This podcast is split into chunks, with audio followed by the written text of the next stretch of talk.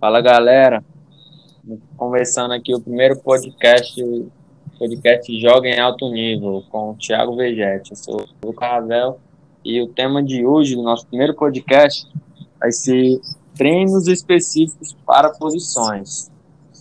É... E aí, Thiago, o que você acha aí desse assunto? Boa noite, Luca. Boa noite, galera. É... Antigamente, há, sei lá, uns 10 anos atrás, mais ou menos, um pouquinho mais, ainda se tinha a cultura de se programar e periodizar o treinamento dos jogadores de futebol baseado nas posições que eles atuavam, né? Então isso era feito desde a pré-temporada e durante a competição toda a carga de treino era baseada na posição específica do jogador e assim se dividia os grupos de treinamento dentro da equipe. É, com essa mudança de, de conceito tático que os, jogadores, que os treinadores estão aplicando agora, isso começou a ficar um pouquinho mais difícil e está caindo em desuso. Então, o que vem sendo feito agora é adaptar todo tipo de treinamento, toda a carga de treinamento às necessidades que os jogadores têm para se, se aplicar e cumprir as, as orientações táticas de, do treinador. Então, Cada treinador tem um modelo de jogo e eles estão variando muito dentro da competição. Então não dá para você padronizar um tipo de treinamento só porque o cara é lateral ele é volante. Porque hoje em dia, com esse monte de variação tática que está existindo, ele, os atletas acabam executando várias funções dentro de campo e fica inviável você padronizar um tipo de treinamento ou tentar desenvolver uma capacidade física baseada só na posição que ele atua. Você precisa saber a necessidade do treinador e o que ele vai exigir de cada jogador dentro de campo e de todas as variações, que isso é o maior problema. Então, é, hoje em dia não se, não se usa ou não se deve mais usar, né? É, esse tipo de conceito de treinar o jogador de treinar o jogador pela posição, com exceção dos goleiros. Né? Os goleiros são é, é a única posição que requer um treinador específico para eles porque é uma posição completamente diferente dos demais, mas tirando o goleiro não se faz mais não. Então quer dizer que tá ficando é, fora de moda então, né, esse, esse tipo de treinamento específico para a posição como a gente via há uns 10 anos atrás, né? É, isso não, não, não é para ser usado mais porque você tem que adaptar a necessidade do jogador e não simplesmente a posição que ele joga, por conta desse monte de variações táticas que acontecem dentro do jogo. Então o jogador, ele é lateral, mas no, em alguns momentos da partida ele desempenha alguma função de volante, ou ele pode virar um meia, eventualmente ele, ele vira um atacante, então muda muito durante a partida. E essas variações todas exigem que você prepare o jogador de uma maneira um pouquinho diferente do que era feito antigamente. Mas no caso, pegar um treinador mais experiente, você acha que até um treinador mais experiente, essa, essa forma de, de colocar o time, botar o time para jogar, ela já, já vem mudando com o tempo ou ainda existe alguns casos que o, até a forma de treinar, é, eu, eu não, jogar... Tipo, eu não conheço todos os preparadores físicos do Brasil e nem todo e, e, também não conheço todos os treinadores e as metodologias que eles utilizam de trabalho, né?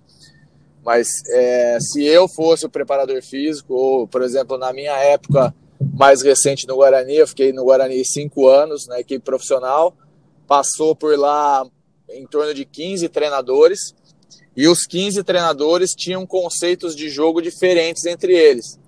Então, toda a programação de treino, todo o formato de treino que era feito, era feito para atender as necessidades do treinador. Então, a gente conseguia é, incluir toda a carga de treino física de todos os jogadores em componentes de treino técnico. Então, a gente fazia o treino técnico e tático dele com a carga de treino físico que a gente precisava. Então, a gente mesclava os dois treinos para atender a necessidade do treinador. A única sessão de treino que era feita fora desse contexto todo de atender a necessidade do treinador, eram, eram os treinos de força, porque a gente precisava trabalhar com carga para os jogadores melhorarem o padrão de força, o nível de força deles, mas todas as outras capacidades físicas elas eram trabalhadas dentro da necessidade tática dos, dos treinadores. E de novo, passou em torno de 15 treinadores em cinco anos que eu fiquei no Guarani e, e cada um era diferente do outro. Então não dá para você padronizar o formato que você treina porque não vai atender o outro treinador. Além de que aqui no Brasil se troca treinador toda hora. Então, no mesmo campeonato, teve três comandos diferentes. No mesmo campeonato, passou três treinadores com três visões diferentes. Então, não dá para você padronizar um tipo de treino, um formato de treino, porque vai sair o treinador, vai mudar, vai vir outro que você vai ter que adequar de novo. Então, você tem que fazer o que você pode para se adequar ao que o treinador precisa e não ao que você entende, ou às vezes você acha, ah, esse cara é lateral, eu vou treinar ele só assim, mas às vezes isso não atende à necessidade do treinador. E para você ajudar o contexto e deixar o jogador pronto para jogar, ele tem que estar tá apto a fazer o que o treinador pede. Então, não dá para você engessar a sua programação ou deixar seu planejamento travado, porque você vai, você vai cometer erro e vai acabar atrapalhando o desenvolvimento dos jogadores. É, até porque hoje em dia o jogador tem que ser muito versátil, né? Exatamente. É, então, tem, tem, jogador, tem treinador que gosta de usar jogadores em diversas funções. Aí piora ainda mais, né? Fica mais difícil esse controle. É, a gente vê jogador que lateral, como você falou, né? Atua de volante, meio de campo, até zagueiro se precisar, né? É porque é, uma tá dúvida que a gente tá... vê de... Tá é acontecendo agora. Vê... Vai prosseguir aí, sua visão. Ah, tá, tá acontecendo agora no São Paulo. O Daniel Alves veio da Europa como lateral direito, jogando na seleção brasileira como lateral, de, como lateral direito. No São Paulo ele é meia. O Luxemburgo chegou agora no Palmeiras. O Felipe Melo, que foi volante até ontem, virou zagueiro por uma necessidade do treinador. E aí, o que, que o preparador físico vai fazer? Vai treinar o, o Felipe Melo como zagueiro ou como volante? Ele vai ter que adaptar as funções físicas, as capacidades físicas do, do Felipe Melo para ele conseguir jogar nessa posição. Ele vai ter que fazer uma adaptação para essa função, porque as movimentações são diferentes. Ah, mas eu sou volante, só estou jogando aqui de zagueiro por enquanto, não tem problema. Mas enquanto você tiver, você tem que cumprir a função. E às vezes as funções são bem distintas umas das outras, né? A solicitação metabólica e, e, e neuromuscular do, do jogador dentro da, da função que ele exerce é totalmente diferente de uma posição para outra. Então, alguns ajustes de parte física sempre tem que ser feitos. Não tem jeito. É, então, até saindo um pouco da. entrando mais na tática, né? Uma visão do, do Daniel. Cara, né? Muita gente fala que ele pode render mais na lateral do que no meio de campo. Será que se caso o jogador está vindo numa posição, essa transição dele, dele mudar da posição, será que ele é, depende muito do treinamento físico, ele render melhor na outra posição? É, o que, é que você acha disso? Dele tá jogando de, de zagueiro, vai jogar de lateral, mudando aqui um pouco. É, será que ele vai demorar muito tempo para pô, acho que vai ter uma grande diferença entre zagueiro e lateral, até porque o lateral pode apoiar no ataque, voltar na marcação, coisa que o zagueiro não faz com tanta frequência durante o jogo. O que, é você acha dessa?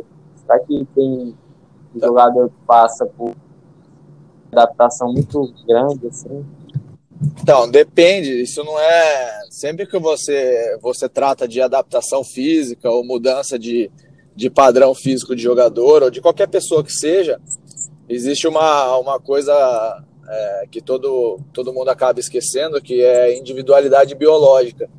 Então, as pessoas são diferentes, têm corpos diferentes, com organismos diferentes e sofrem adaptações diferentes.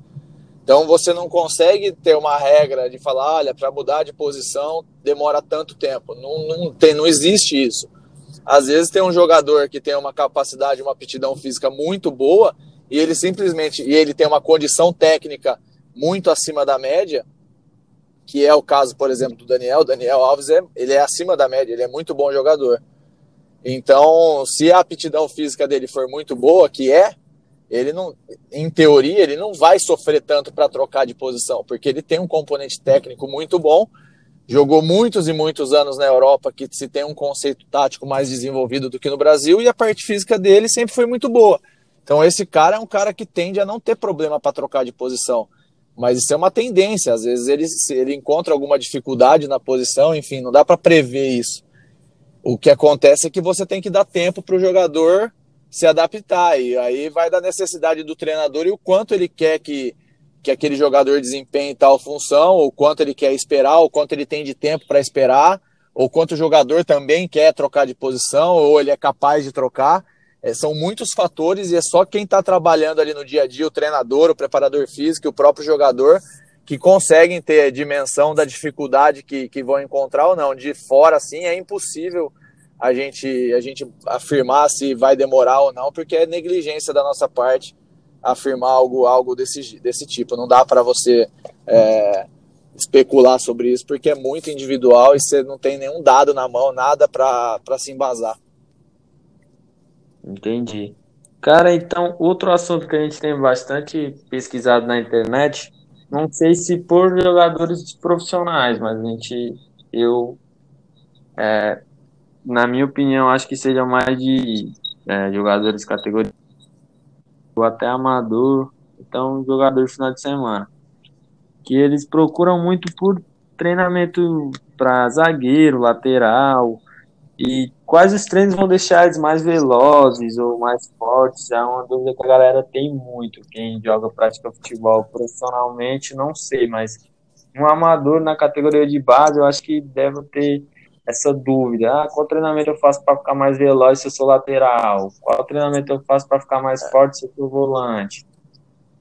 Essa, essa é, uma, essa é uma, é uma excelente pergunta e é uma dúvida recorrente de todos os atletas que me procuram é, para fazer preparação física, quando eles precisam se apresentar nos clubes ou fazer um teste, ou quando eles me procuram pela internet para montar treino, enfim, qualquer, não importa a forma que eles me procuram, mas a solicitação geralmente é sempre a mesma.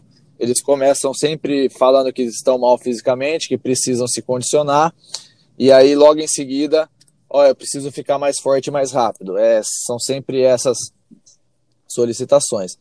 E aí, assim, falar de melhora de velocidade é bem complexo, isso daria para ficar falando aqui mais de uma hora, porque a capacidade física e velocidade é uma das mais difíceis de, de ser trabalhada e de ser melhorada, porque ela por si só é, ela, você não consegue melhorar de maneira, como é que eu vou explicar, de maneira bem simples, você não consegue melhorar a sua velocidade de maneira satisfatória só treinando a velocidade. Então, se você, sei lá, ah, eu vou ficar lá dando pique para lá para cá, tirinho curto, tal, você vai melhorar alguma coisinha ali de coordenação, vai aprender o gesto motor de maneira mais eficiente e talvez você se sinta um pouco mais rápido.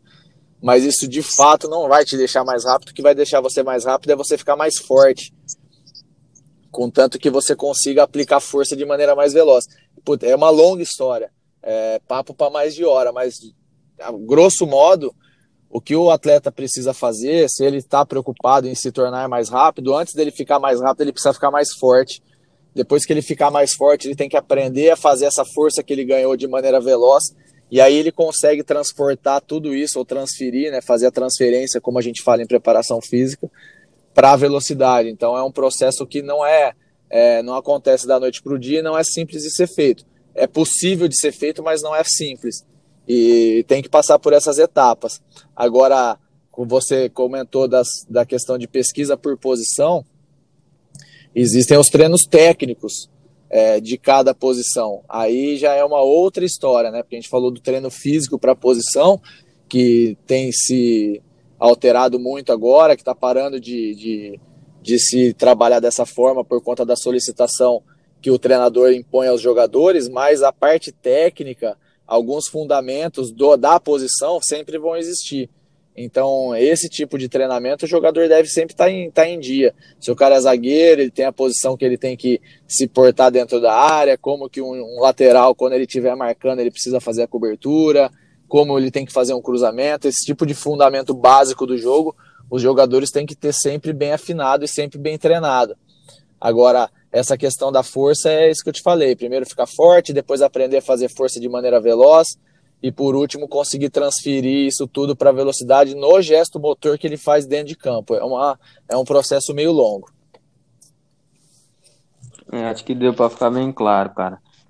Então, se o cara tá vindo parado, ele tá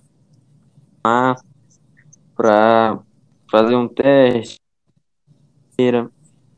e ele tem na cabeça dele que vai fazer a peneira vou fazer a peneira de lateral, digamos assim.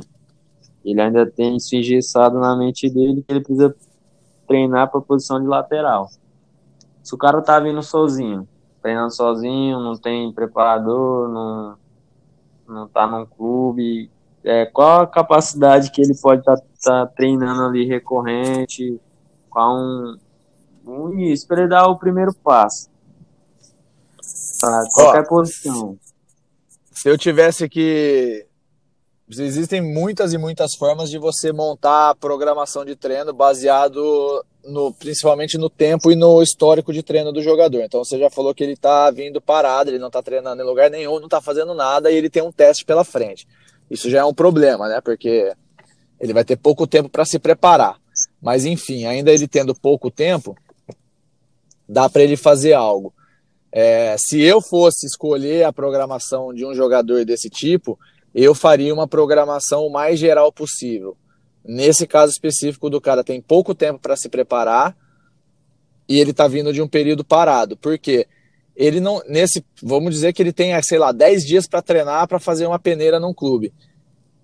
É impossível ele melhorar a performance dele de maneira satisfatória em tão pouco tempo, ao ponto de falar, nossa, agora eu já estou jogando num nível muito alto. Isso não vai acontecer, porque é pouquíssimo tempo.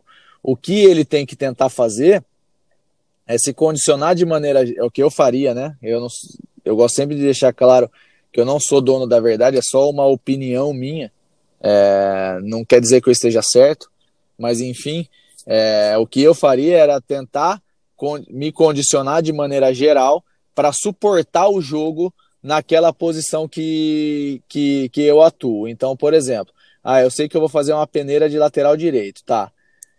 quantos quilômetros em média um lateral joga. Você dá para você pesquisar na internet, você vai lá ver, ah, todo, você pega a média de distância percorrida dos laterais direitos da primeira divisão do Campeonato Brasileiro. Aí você vai achar lá, a média de distância percorrida desses caras foi de 11 km por hora, tá bom. Aí você consegue ter acesso a outra informação, quantos sprints em velocidade acima de tantos quilômetros por hora esses caras dão, em média, é, no Campeonato Brasileiro da Série A, para você comparar com os tops. E aí você tenta se organizar e fazer uma preparação geral mais ou menos baseado em, nesses números. Agora, você em pouco tempo, uma semana, dez dias, falar, ah, eu vou virar um lateral direito e vou treinar de maneira específica para jogar num nível super alto dentro de dez dias, isso é mentira, não vai conseguir. Então, se você conseguir se condicionar de maneira geral para você suportar o teste que você vai fazer, pelo menos conseguir aguentar o tempo todo e cumprir pelo menos as funções que, em tese, um lateral direito deve fazer, já é um, um, um, grande, um grande ponto a ser considerado. Por exemplo, adaptações de treino de força. Se você não está fazendo nada de treinamento e você tem uma semana, dez dias para treinar, eu nem mexeria com força, porque as primeiras três, quatro sessões só vão te dar dor muscular por conta de uma, de uma, de uma adaptação decorrente do treino. Então, você faz muita microlesão na musculatura, você fica, como a gente fala, travado por conta de dor muscular, mexe com coordenação, então é uma longa história também. E no curto prazo, isso atrapalha a tua condição técnica porque mexe com coordenação intramuscular. Então é uma capacidade física que se eu tenho um atleta para trabalhar, ele está parado, ele tem sete dias, dez dias para treinar, eu nem mexo com força com ele, porque vai mais atrapalhar do que ajudar. E o que, que eu faria? exercícios de mudança de direção, que é o que ele vai fazer no jogo, bastante exercício aeróbio para condicionar ele de maneira geral para ele suportar o jogo e tentar trabalhar algum componente técnico que ele vá precisar na posição dele para ele chegar um pouquinho mais afiado para jogar. É, basicamente é isso, mas tudo muito geral, porque é pouco tempo. E outra, você está parado, você quer tirar seu atraso em uma semana, dez dias, você vai errar a mão para cima, você vai jogar muito treino não vai conseguir se recuperar dos treinos, você tem uma chance de se machucar. Então, assim, é um cenário que parece bem simples de lidar, mas não é tão simples assim, né? Aconteceu recentemente com um jogador que eu trabalhei, o Leno, ele tinha pouco tempo para trabalhar, mas ele não estava 100% parado, ele já vinha se condicionando, fazendo trabalhos de força, então deu para fazer alguma coisa, mas a ideia foi a mesma, trabalhar de maneira bem geral várias capacidades físicas para condicionar o corpo dele para ele ir para a pré-temporada. Então, é o que eu faria isso, de maneira bem geral, sem correr risco de se machucar e, e, e desgastar mais o atleta do que melhorar a condição dele.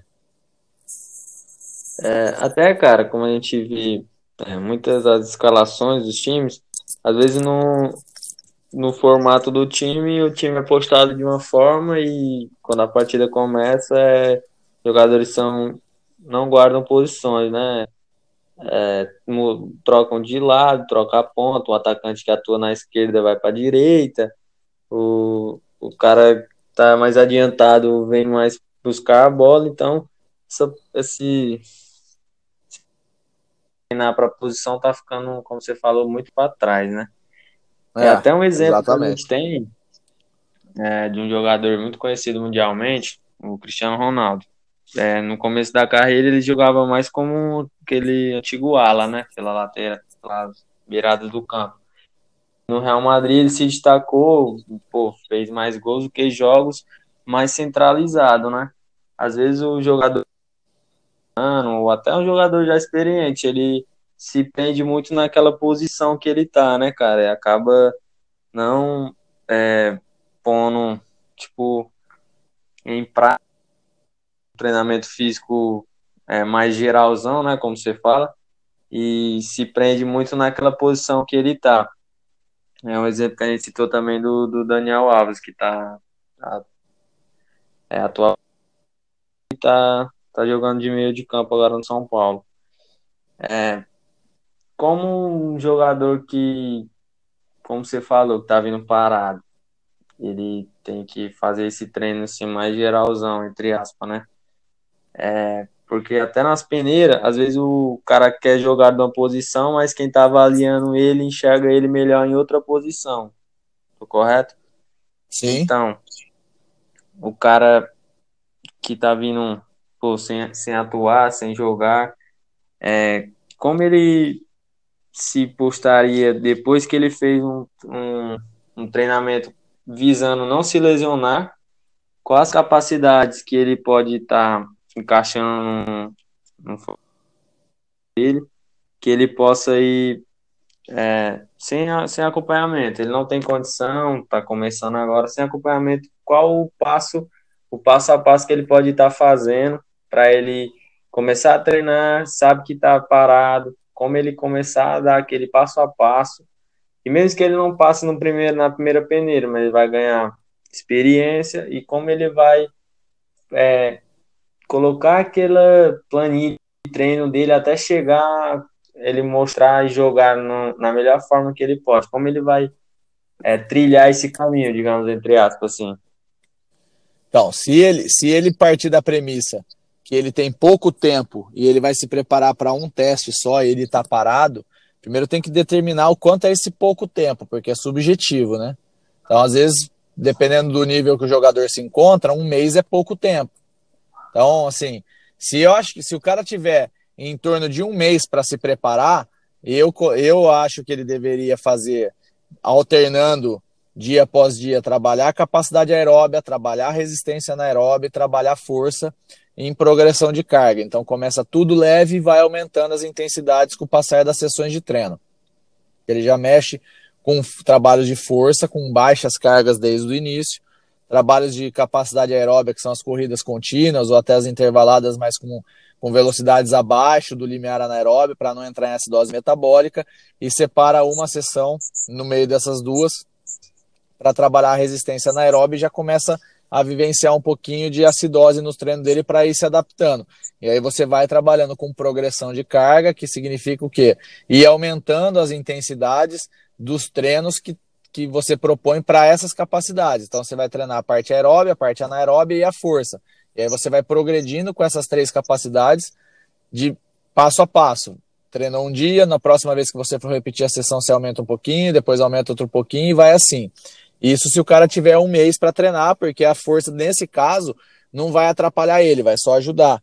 Porque no final da primeira semana, comecinho da segunda semana, ele já está parando de ter as dores musculares e aí o trabalho de força começa a trazer os benefícios que ele espera.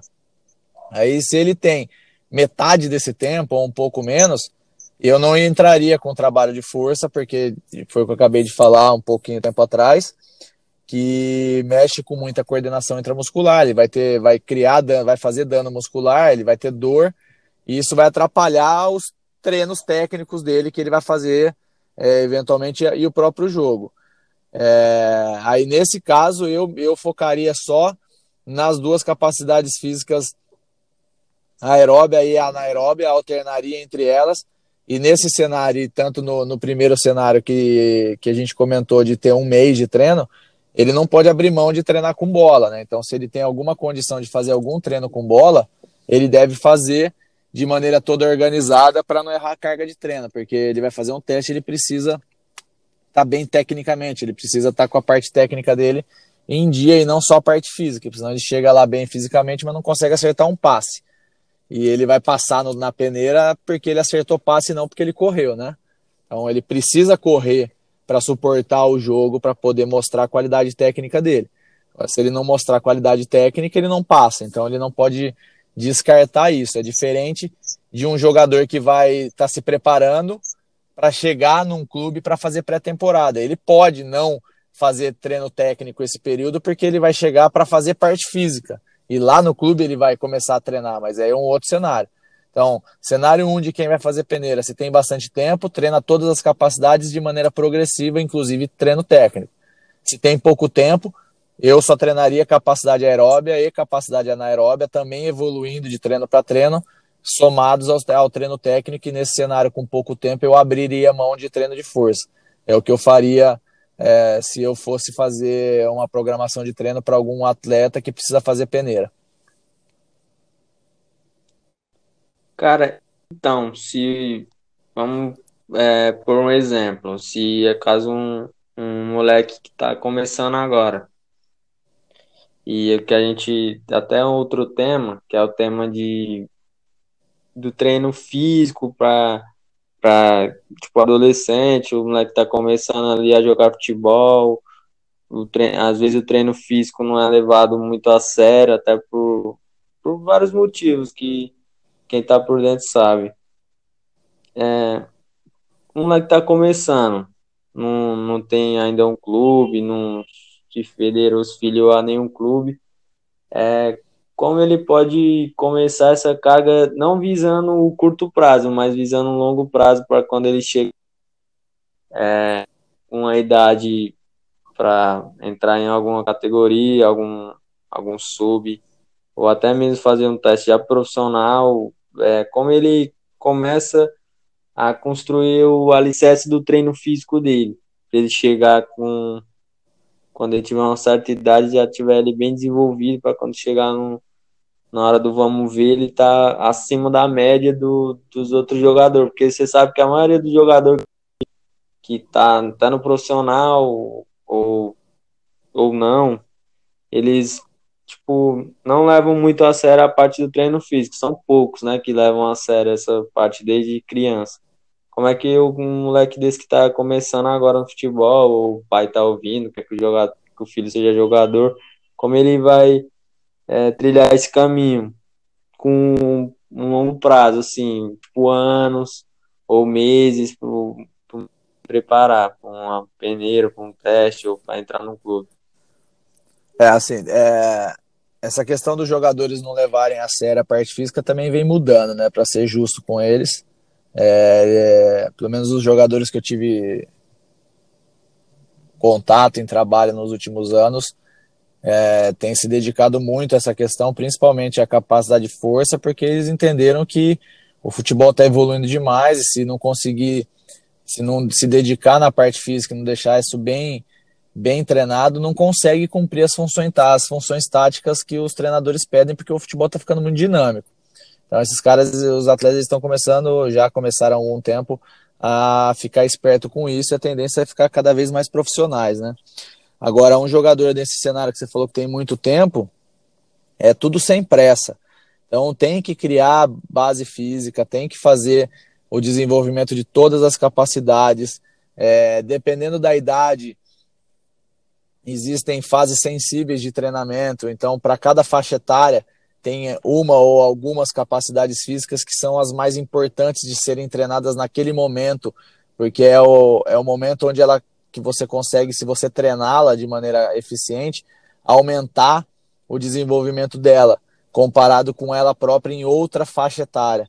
Então, tem alguns aspectos que precisam ser levados em conta, que provavelmente o atleta sozinho não vai saber disso, mas ele precisa, de maneira geral, é ir desenvolvendo todas as capacidades físicas que são pertinentes ao jogo de futebol.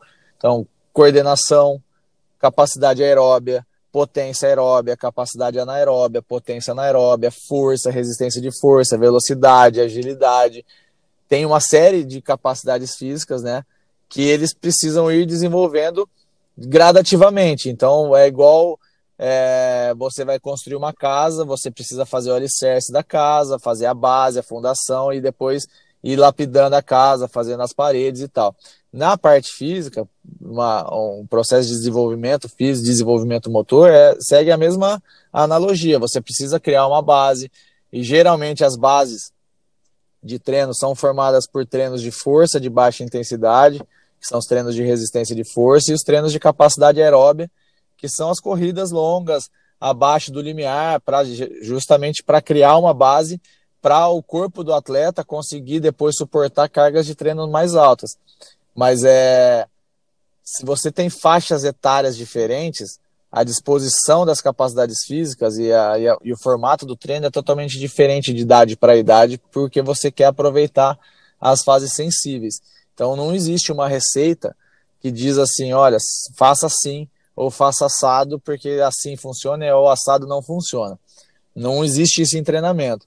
O que existe é você treinar com consciência e bem assessorado, de preferência com um profissional muito bem capacitado. Aí você comentou, né? Ah, é, às vezes o jogador não tem dinheiro, não tem condição, mas hoje em dia todo mundo tem internet. Todo mundo tem um smartphone, ou se não tiver smartphone, tem um computador, ou tem uma LAN house. Você tem acesso à informação que há 10 anos atrás não tinha. Então hoje é fácil você achar informação na internet, hoje é fácil você pesquisar como faz treino de capacidade aeróbia, você consegue é, achar informações sobre como treinar, como não treinar, o que fazer, o que não fazer, e aí você consegue estruturar teu treino, mas a receita ela não existe. Isso vai depender de uma série de fatores e, que interferem diretamente numa prescrição de treino. Mas a grosso modo, se fosse fazer de maneira bem geral, bem assim aleatória é você criar base de treino aeróbia, base de treino de força, e aí a partir desse momento que você tem uma base já bem desenvolvida, você começa a incrementar treinos de outras capacidades, que aí o seu corpo vai estar preparado para assumir essa carga de treino e melhorar sua performance, mas isso de maneira bem geral. É, então, no caso, no futebol moderno, né, desses últimos anos, um treino que um zagueiro faz físico é o mesmo treino que um centroavante? Depende. Depende. Por exemplo, vou, vou, dar um outro exemplo. Nos últimos anos, no Guarani, a gente tinha uma sessão de treino físico que era um treino de força. O treino de força era igual para todo mundo todos os jogadores do time faziam treino de força, inclusive os goleiros, mas aí era por conta do treinador de goleiro, que ele gostava da metodologia que eu utilizava, ele colocava os goleiros juntos para treinar. Então, como aumentar nível de força independe da pessoa, independe não, não importa o que ele vai fazer dentro de campo, a gente quer que ele fique mais forte para ele conseguir com essa força a mais ficar mais veloz, para ele conseguir fazer as ações que o treinador pede para ele dentro de campo de maneira mais eficiente todos faziam o treino igual. Toda outra carga de treino física dos jogadores era controlada da seguinte maneira: é, a gente sabia qual era a, as funções táticas de todos os jogadores dentro de campo e tudo que o treinador gostaria que eles fizessem da parte de, é, visto pelo, pelo ponto de vista tático, né? Tudo que as funções que o treinador gostaria que eles desempenhassem é, dentro de campo. Então, se criavam situações de treino técnico, jogos reduzidos, é, trabalhos que envolviam passe, e aí dentro desses modelos de treino técnico a gente colocava, separavam os grupos e a gente colocava regras dentro do treino que obrigavam os jogadores a percorrer distâncias ou fazerem ações de altíssima intensidade, com mudanças de direção, da maneira que a gente queria baseado no que o treinador precisava daquele jogador.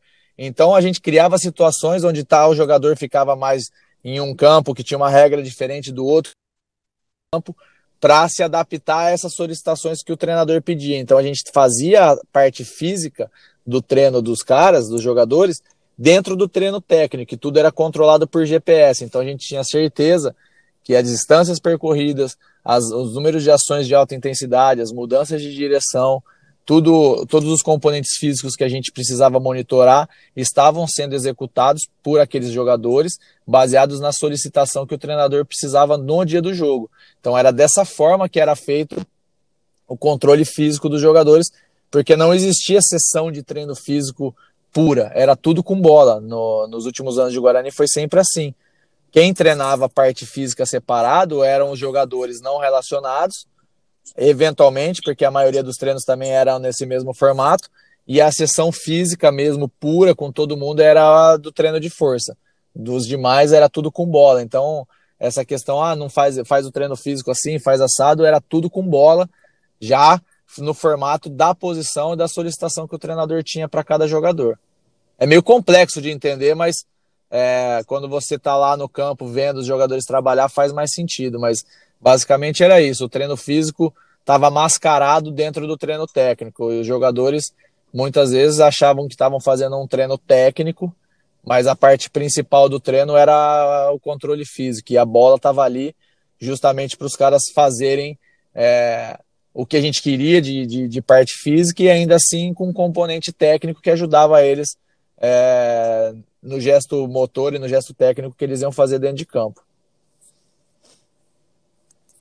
É, então se para quem tá ouvindo a gente aí, um jogador que ele quer ter um êxito na sua profissão, como profissional, ele tem que treinar para qualquer posição, então, já.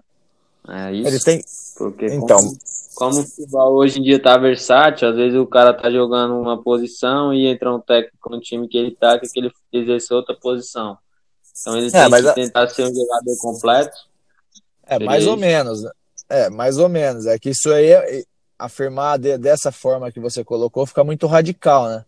Aí a gente tá falando que o cara que é zagueiro, ele vai treinar para ser meia. E dificilmente ele vai virar meia sendo zagueiro. Pode até acontecer mas não é a normalidade. O que eu estou dizendo é que o controle de treino físico hoje no futebol, quando você está em clube de futebol, é diferente de quando você está treinando sozinho. Então, para dar um, fazer um exemplo prático é, de como proceder. Eu pego muito jogador para fazer pré-temporada, pré para clube, ou quando está parado, voltando de lesão aqui em Campinas, os caras me procuram para treinar. Quando eu estava no clube, eu era o preparador físico do clube, eu acabei de falar, a gente não fazia treino físico puro, era tudo dentro do treino com bola. É, e a gente fazia os controles, os controles físicos que a gente precisava com GPS, tudo ali mascarado dentro do treino técnico.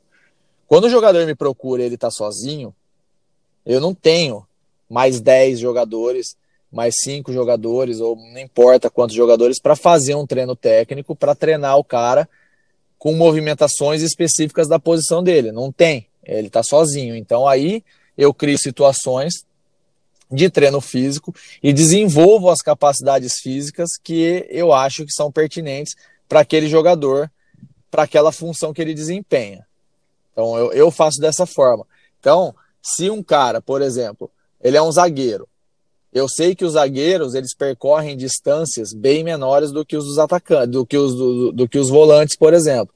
Os volantes eles percorrem mais, mais distância do que os meias, por sua vez. Então, o que eu faço quando eu pego o jogador aqui para trabalhar é, sabendo dessas informações, olha, eu sei que os atacantes eles dão mais sprints do que os volantes. Ah, beleza. Então, no processo de treino, eu vou fazer os atacantes nos treinos físicos que eles fazem comigo sozinhos, terem mais ações de sprints com mudança de direção do que os volantes, por exemplo. E os volantes vão fazer mais trabalhos de potência aeróbia, porque eles precisam fazer estímulos de altíssima intensidade e eles têm pouco tempo para se recuperar. Então, assim, isso é a visão de preparador físico, vendo o contexto do jogo e sabendo as informações de bastidores, porque eu tinha o controle o tempo todo de GPS de todos os jogadores. Então, não é o cara treinar para todas as posições, porque ele não vai conseguir fazer isso, ele nem saber, ele, ele nem vai ter essa noção de como treinar para todas as posições. Além de ele vai estar tá perdendo tempo, ele não, não faz muito sentido. O que, o que o cara tem que ter feito, o que o cara, o jogador tem que ter bem desenvolvido, é quando ele estiver treinando sozinho, ele tem que ter uma aptidão física boa e todas as capacidades físicas bem desenvolvidas. Então ele tem que ter uma condição aeróbia satisfatória, ele tem que ter uma condição de força satisfatória, ele tem que ter uma taxa de remoção de lactato satisfatória, que quer dizer, ele é, ele é resistente à fadiga, ele tem que ter todas as capacidades físicas bem desenvolvidas. Agora, algumas capacidades físicas que são mais importantes para a função que ele desempenha em campo, que não tem tanta variação assim, essas capacidades são as, as, as como é que eu vou dizer, as da essência da posição, Pô, zagueiro dá muito sprint curto, atacante dá muito sprint curto. Essas capacidades físicas ele tem que estar sempre bem desenvolvido, não tem como ele fugir disso. Mas não é, não quer dizer que ele tem que treinar para todas as posições, porque isso não faz o menor sentido. Ele tem que estar com as capacidades físicas dele bem desenvolvidas, isso ele tem. É, então, ele tem que estar com todas as capacidades físicas bem treinadas. É, mas se no caso ele quiser ser um jogador mais tático, por exemplo, ele é um zagueiro e determinado técnico não vão ser tão radical assim, não vai jogar de centroavante, né? Por mais que às vezes o time tá perdendo, às vezes no final do jogo o zagueiro vira centroavante, mas não vamos pensar nessa forma aí não. Vamos pensar que, por exemplo, do Felipe Melo, tava jogando como volante, para com o Luxemburgo vai ser é, vai ser zagueiro esse exemplo. É, aí vai ter uma mudança de treinamento, se caso um jogador que, pô, queria ser zagueiro, mas acho que, na minha opinião, eu jogo melhor de volante. Então ele vai ter que dar um pequeno ajuste no treinamento dele, ou ele continua treinando as capacidades gerais e vai ver o que acontece. Eu acho que ele deveria treinar as capacidades. Quando o cara está treinando sozinho e não está em clube nenhum, não é um jogador profissional, não está vinculado a lugar nenhum, eu acho que ele tem que treinar tudo. Treinar todas as capacidades e desenvolver todas as capacidades para criar um ambiente de condição geral boa para atleta. Então ele tem todas as capacidades, ele nunca vai estar tá com todas as capacidades na excelência, é impossível. A não ser que ele seja é, completamente muito bem dotado de parte física, tenha uma aptidão completamente acima da média. Existem alguns casos, mas não é a regra. Mas dá para você ficar com todas as capacidades físicas boas. Às vezes uma vai ficar melhor que a outra, mas você não pode deixar uma muito ruim. Você é atleta. Então você tem que dar atenção para todas elas. Isso quando você está treinando sozinho, sem saber o que vai acontecer da tua vida. O caso do Felipe Melo, ele não precisa se preocupar com isso, porque existem lá no, no Palmeiras uma infinidade de profissionais que já estão pensando nisso por ele. Então, a prescrição de treinamento, os cuidados que, que, que vão ter ser, ser tomados com ele, já estão sendo feitos. Tem preparador físico, tem dois, três preparadores físicos, tem médico, tem fisioterapeuta, tem dois, três fisiologistas, tem o próprio treinador, auxiliar técnico, analista de desempenho. Pô, tem uns 10, 15 profissionais para pensar nisso. Então, quando o jogador está no clube, ele tem que pensar só em jogar futebol e cumprir o que o treinador está pedindo. O resto, as pessoas pensam por ele. Então, são cenários muito diferentes. Então, o cara que está parado, fora de, fora de um time, um menino que está treinando, buscando uma oportunidade de fazer uma peneira, um teste num clube, ele não tem que se preocupar com isso. Porque, primeiro, que ele não tem bola de cristal para saber o que vai acontecer, não dá para ele prever. Então, ele tem que ele sabe que ele é zagueiro, então ele tem que se portar como um zagueiro, ser um bom zagueiro na essência, né? Ter uma consciência tática da posição mínima possível, um bom nível técnico, que é o que vai ser avaliado, e ter as capacidades físicas pertinentes ao jogo bem treinadas. Isso vai facilitar que ele passe num teste. Agora, ele querer se preocupar se ele vai virar um volante um dia na vida, isso é perda de tempo. Ele tem que se preocupar em se tornar atleta e manter é, as capacidades físicas que são pertinentes ao jogo bem desenvolvidas. E no que já é profissional que está chegando em um clube e está atrás da posição dele. É, no caso, a posição, por exemplo, tem dois caras que é titular absoluto do time. e ele tá naquela mesma posição. E ele quer a vaga de titular, ele quer estar tá jogando no, no time principal. E ele vai tentar é, brigar na vaga em outra posição, coisa que a gente vê isso acontecendo bastante. Pô, o que o cara pode fazer, Thiago, se, por exemplo, ele. O cara, quero jogar como titular, não importa a posição. Sou volante, eu quero jogar em qualquer posição, zagueiro, aquela posição defensiva ali, lateral, que é um jogador que já tem a capacidade é, física para aquelas posições defensivas. Como ele pode fazer, cara, para, tipo, fora do treino, que a gente sabe que o jogador ele pode treinar ali horários do treinamento do time, a gente vê muitos jogadores que jogam acima da média que, pô, treina em casa, treina, é, pô, tem preparador físico é, que é dele mesmo, né, que ele contrata preparador físico por fora do clube.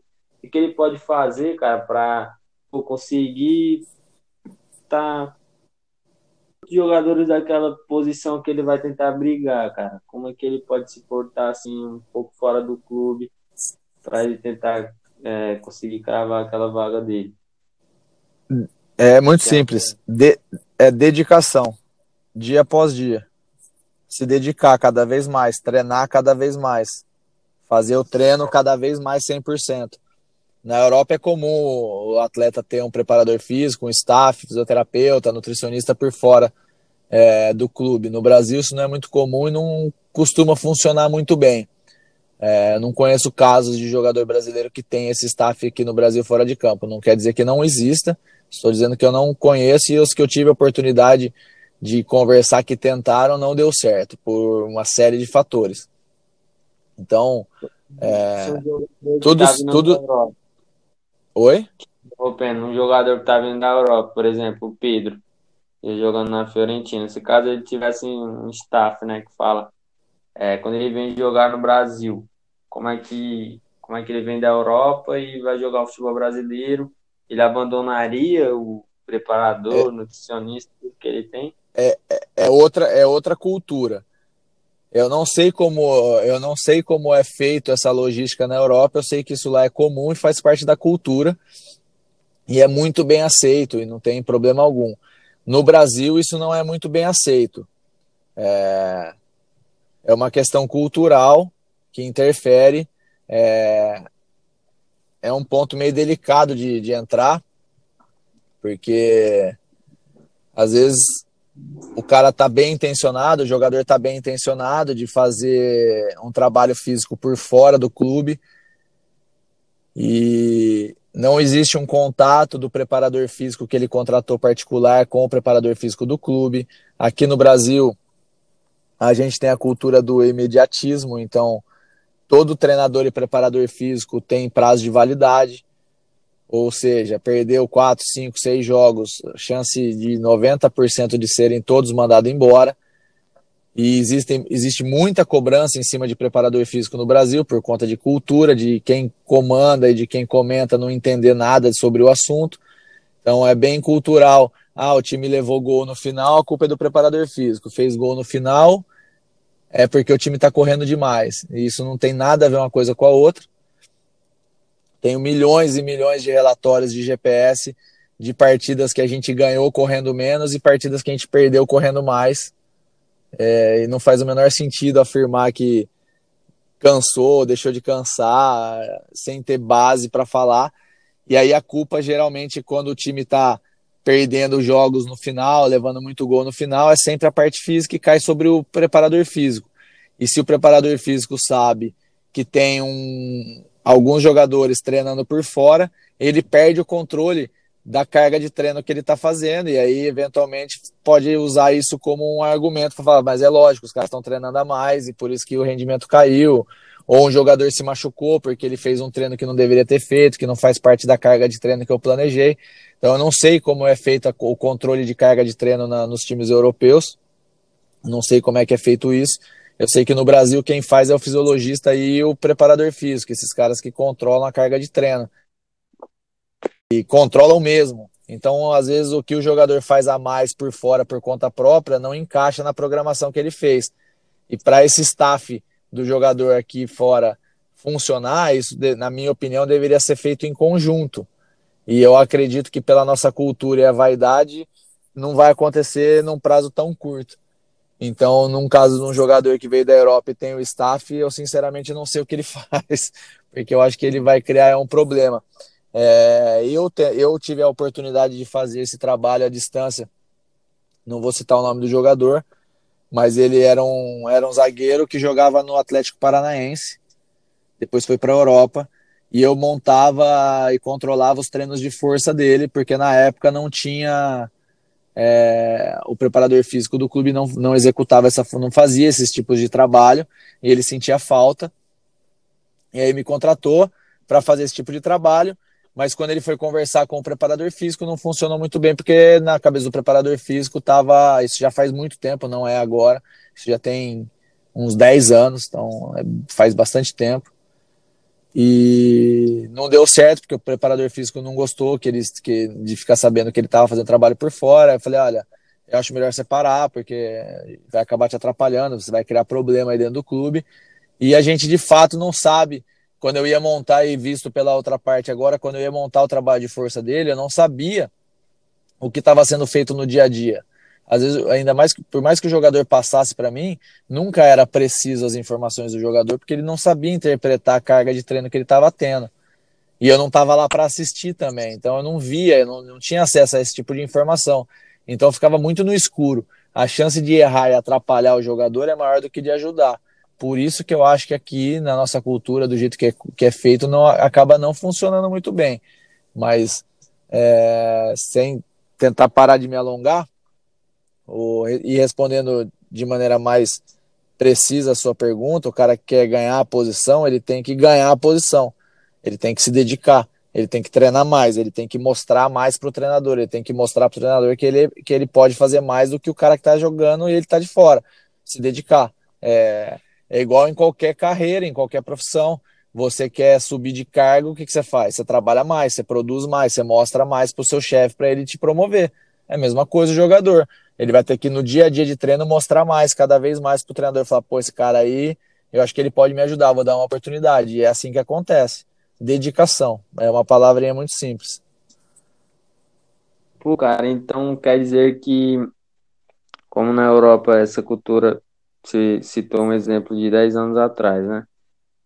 É, agora falando um pouco dos dias de hoje, será que tem algum segredo, cara, assim, quem quem tá ouvindo a gente pode, pô, cara, mas como é que o jogador europeu consegue ter um staff e aqui no Brasil a gente não consegue pelo causa da cultura?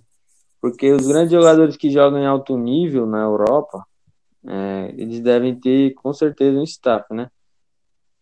Pô, então. Com certeza. Então, esse é o segredo para um jogador que joga na Europa, que é um futebol que tá é, tecnicamente, fisicamente, muita gente fala que está um pouco acima do futebol brasileiro. É, como que um jogador aqui do Brasil vai chegar lá na Europa?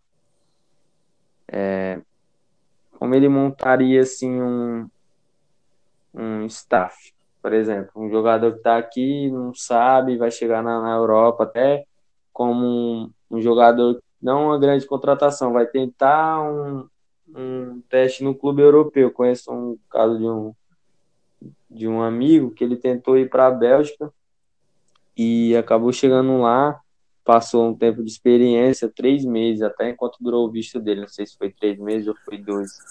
Acabou que ele não conseguiu, é um cara que tecnicamente jogava muito bem, é, tipo, se equilibrava um pouco acima da média para os jogadores da idade dele. Ele acabou chegando na Europa e disse que, pô, cara, é, eu dava um, dava um drible de efeito, mas, pô, botava para correr, os caras chegavam e jogava, dava um corpo, caía, não conseguia acompanhar o nível físico dos moleques. Acho que ele tinha uns 17 para 18 anos, tava fazendo um teste para entrar já no.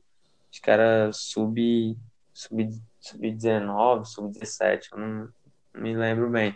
Mas ele chegou lá, pô, cara, ele sentiu bastante, acabou não, não conseguindo ficar com a vaga lá. Como que um jogador que está saindo aqui recebeu uma proposta para jogar no futebol europeu? Como que ele chegar lá e conseguir tentar montar um, com poucas condições, um staff? Como é que ele vai fazer? Ele não, ele não vai fazer. Ele não vai ter um staff com poucas condições. É só você, só você fazer uma conta. Quanto custa para você ter um preparador físico particular na sua casa, todo dia cuidando de você, mais um fisioterapeuta, mais um nutricionista, mais um psicólogo, se é que for, se é que eles têm. Quanto você acha que custa essa estrutura? Então, assim, a gente fala, ah, o Cristiano Ronaldo, ele tem um staff hoje, hoje, mas ele não tinha quando ele estava na base do Porto, provavelmente. Quando ele estava jogando em categoria de base, ele não tinha dinheiro para ter um staff, mas ele treinava. Ele treinava. Se pega os relatos dele, ele treinava. Ele treinava escondido, ele treinava mais que os outros, ele chegava antes, ia embora depois, ele pedia para treinar mais. Esse tipo de conduta que o europeu tem, que o brasileiro não tem de querer fazer mais, de levar as coisas mais a sério, que eu acredito que está mudando um pouco agora. Nesses últimos anos, os jogadores do Brasil começaram a entender isso. Agora, o cara sem dinheiro, sem um, um, um aporte financeiro bom, ele não vai ter um staff, porque custa muito dinheiro. Porque, primeiro, que ele não vai contratar qualquer um para comandar os treinos físicos dele, ou qualquer nutricionista para cuidar da alimentação dele, ou qualquer fisioterapeuta para recuperar ele depois dos treinos. Ele vai contratar uns caras especializados. Os caras especializados custam caro. E o cara vai se dedicar tudo para ele, vai ficar lá cuidando dele o tempo todo que ele está fora do clube. Isso custa dinheiro. Então o cara que não tem condição não vai ter esse tipo de estrutura. E aí esse cara vai ter que se dedicar nos treinamentos, chegar antes, sair depois, treinar mais, usar a estrutura do clube que ele está, chamar o preparador físico, falar, oh, preciso treinar mais, o que, que eu posso fazer, o que, que eu não posso fazer, eu quero treinar, eu preciso treinar. É dedicação, é ir atrás e correr atrás é, e tentar fazer. Porque se, ah, então eu só vou treinar forte quando eu tiver dinheiro para contratar uma equipe para treinar, para me treinar. Então você não vai ter dinheiro nunca, talvez, porque você não vai chegar nesse nível. Se você ficar esperando para correr atrás do seu sonho e treinar forte só para quando você tiver dinheiro, talvez esse dia não chegue, então você não vai treinar nunca. Então isso não serve de desculpa para o cara não treinar. Ele tem que treinar mais sempre. E aí um dia que ele tiver condição, ele cuida ainda mais do dele e evolui mais ainda, mas ele consegue fazer isso estando num clube ou treinando por conta própria é, da maneira que ele conseguir. Teve o Anderson agora, é um caso, 32 anos, Tava de férias, treinou 45 dias, cara. Comigo, treinou dia 27 de dezembro, 28, 29, 30. Era dia 31 de dezembro, a gente estava treinando. Porque ele estava se preparando e preocupado com a condição física dele, para ele chegar no São Caetano e fazer a pré-temporada. Ele ainda ia chegar para fazer uma pré-temporada. Ele treinou 45 dias para se preparar. Ah, ele me pagou? Pagou. Hoje ele tem condição? Tem, mas ele poderia não ter condição e ter treinado os 45 dias, ainda que errado, mas ele teria treinado. Então, treinar errado é melhor do que não treinar. Concorda não? É, talvez essa, é, talvez essa seja a diferença. Enquanto muitos jogadores estão de férias, né? Não sei, o cara tá de férias se ele tá treinando ou se ele tá na praia. Entendeu? Ele, ele teve. É. O, telefone dele não, eu tava dando treino para ele, o telefone dele não parava de tocar. Ah, vamos para tal lugar, vamos fazer isso, vamos fazer aquilo. Não, vou treinar. Treinou, treinou, treinou, treinou, treinou sábado, domingo, segunda, terça, debaixo de sol, debaixo de chuva, com dor, sem dor. Não tinha desculpa. Treinou, treinou, treinou. Ele poderia não ter treinado. Ele falou: ah, já vou fazer a pré-temporada no clube, não vai fazer diferença. Só que faz diferença. E ele pagou por um serviço, mas ele poderia ter feito sozinho. E teria feito sozinho se não tivesse dinheiro para pagar. Então, essa é a diferença. A única coisa é que ele contratou um profissional que cuidou do treino dele e aí fez um treino com uma qualidade óbvio que foi melhor do que fazer sozinho. Mas ainda assim, um treino sozinho feito de maneira equivocada ou cheio de erro de conceito é melhor do que um não treino. Então, vá treinar, vá se dedicar, busque a, a, melhorar sua condição técnica, busque melhorar sua condição física. Não sabe treinar, pesquisa, vai na internet, entra no meu canal lá, tem uma porrada de vídeo, de um monte de dica de ensinando a treinar. Só não treina quem não quer. Tem uma pessoa que eu conheço que fala que quem quer faz e quem não quer arruma uma desculpa. É isso. bem de maneira bem simples, é isso que acontece. Então, se ficar esperando ficar milionário para ter um staff para cuidar da carreira, talvez esse dia não chegue. Pô, verdade. Então, cara, é... esse talvez seja o grande segredo dos jogadores que estão em alto nível e, e caso de jogadores brasileiros, tem grandes promessas que não chegaram a esse patamar, né? Tipo, pô, se você não é o novo Messi, então você tem que treinar mais que qualquer outro cara, né? Exatamente. É o exemplo do, do, Cristiano Ronaldo. Muitos diziam que o Messi tá, tava, pô, tá muito acima dele. Tinha cinco bolas de ouro, se eu não me engano, e o Cristiano Ronaldo tinha uma. Talvez a bola de ouro não seja o mérito do melhor jogador, muita gente contesta isso. Mas é o melhor jogador daquele ano. Cristiano Ronaldo, que foi que ele fez, é o que muita coisa. Muitos falam, pô, ele treinou mais que todo mundo e conseguiu igualar a quantidade de bola de ouro. Agora o Messi tem um a mais. Pô, cara, mas ele tava é até uma coisa que muita gente percebe isso, ele tá um pouco abaixo do Messi, assim, não sei qual a proporção, mas com treino físico, enquanto os jogadores estavam de férias, na praia, pô, numa balada, com certeza o cara vai para uma balada, no outro dia ele não consegue treinar e render o que ele treinaria se ele tivesse descansado a noite toda, né? Exatamente. Pô, o cara tá lá, dormiu cedo, dormiu 9, 10 horas, não sei qual hora que costuma dormir, e no outro dia acordou cedo para ir treinar fisicamente. Aí, pô, aí o cara faz gol numa, numa final, é, acaba tirando o time, tá perdendo, ele vai lá virar a partida e o, depois você não sabe por que, que você não atuou bem naquela partida, né? Talvez isso seja então, na é... não é isso? Isso é para tudo, é dedicação. Eu, você matou a charada. Se você não é um Messi, você tem que treinar pra caralho. Não, não tô dizendo que o Messi não treine, mas se você não é um cara extremamente privilegiado uma condição técnica acima da acima da média, você um tem por obrigação natural, treinar né? mais. É, se você não é um cara acima do padrão, você tem que treinar mais que os outros, não tem jeito. Você tem que compensar um pouco a sua qualidade técnica, que é inferior, com condição física. E aí, se você é um cara que já é uma parte técnica, tem uma parte técnica muito boa, e treinar mais que os outros, é os caras que chegam nesse nível aí absurdo que ninguém consegue alcançar. São esses caras. E até por... É dedicação. Tudo se resume à dedicação. Falando um pouco mais sobre esse aí, ele não pegou a bola com 5 anos de idade, saiu enfileirando todo mundo. Com certeza ele batia mais bola na rua do que os outros moleques. Isso? Com certeza ele passava mais Exatamente. tempo com a bola lá, ficava correndo, ah, ele era baixinho, tinha problema de crescimento, e pô, ele. Exatamente, exatamente. Então, assim, não, não cai do céu, não é sorte. Verdade. Os caras se dedicaram, os caras treinaram, os caras buscaram. Não, talvez cara treine a vida inteira e não tenha uma condição de chegar nesse nível. Mas com certeza, ele treinando e se dedicando, ele vai aumentar o nível de jogo dele. Com certeza, ele vai ser um atleta melhor. Se ele vai ser o melhor do mundo, é uma outra história. Mas ele vai ser melhor do que ele próprio era antes. Se ele treinar mais, isso é garantido, com certeza. Só não melhora quem não quer. Foi verdade. Então, Acho que ficou bem claro aí para quem ouviu o nosso primeiro podcast, cara, que treinamento específico para a posição de jogador, isso já é uma coisa, digamos, do passado, mas... Parte então, física, né? Parte técnica parte tem. Física, é, parte técnica, na parte física, correto.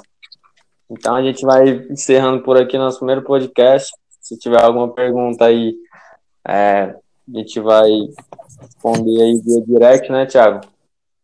Isso, pode mandar, manda no Instagram. Pode mandar no Instagram, em qualquer canal. canal, a gente responde todas.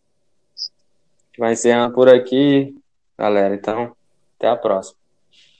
Valeu, um abraço, boa noite.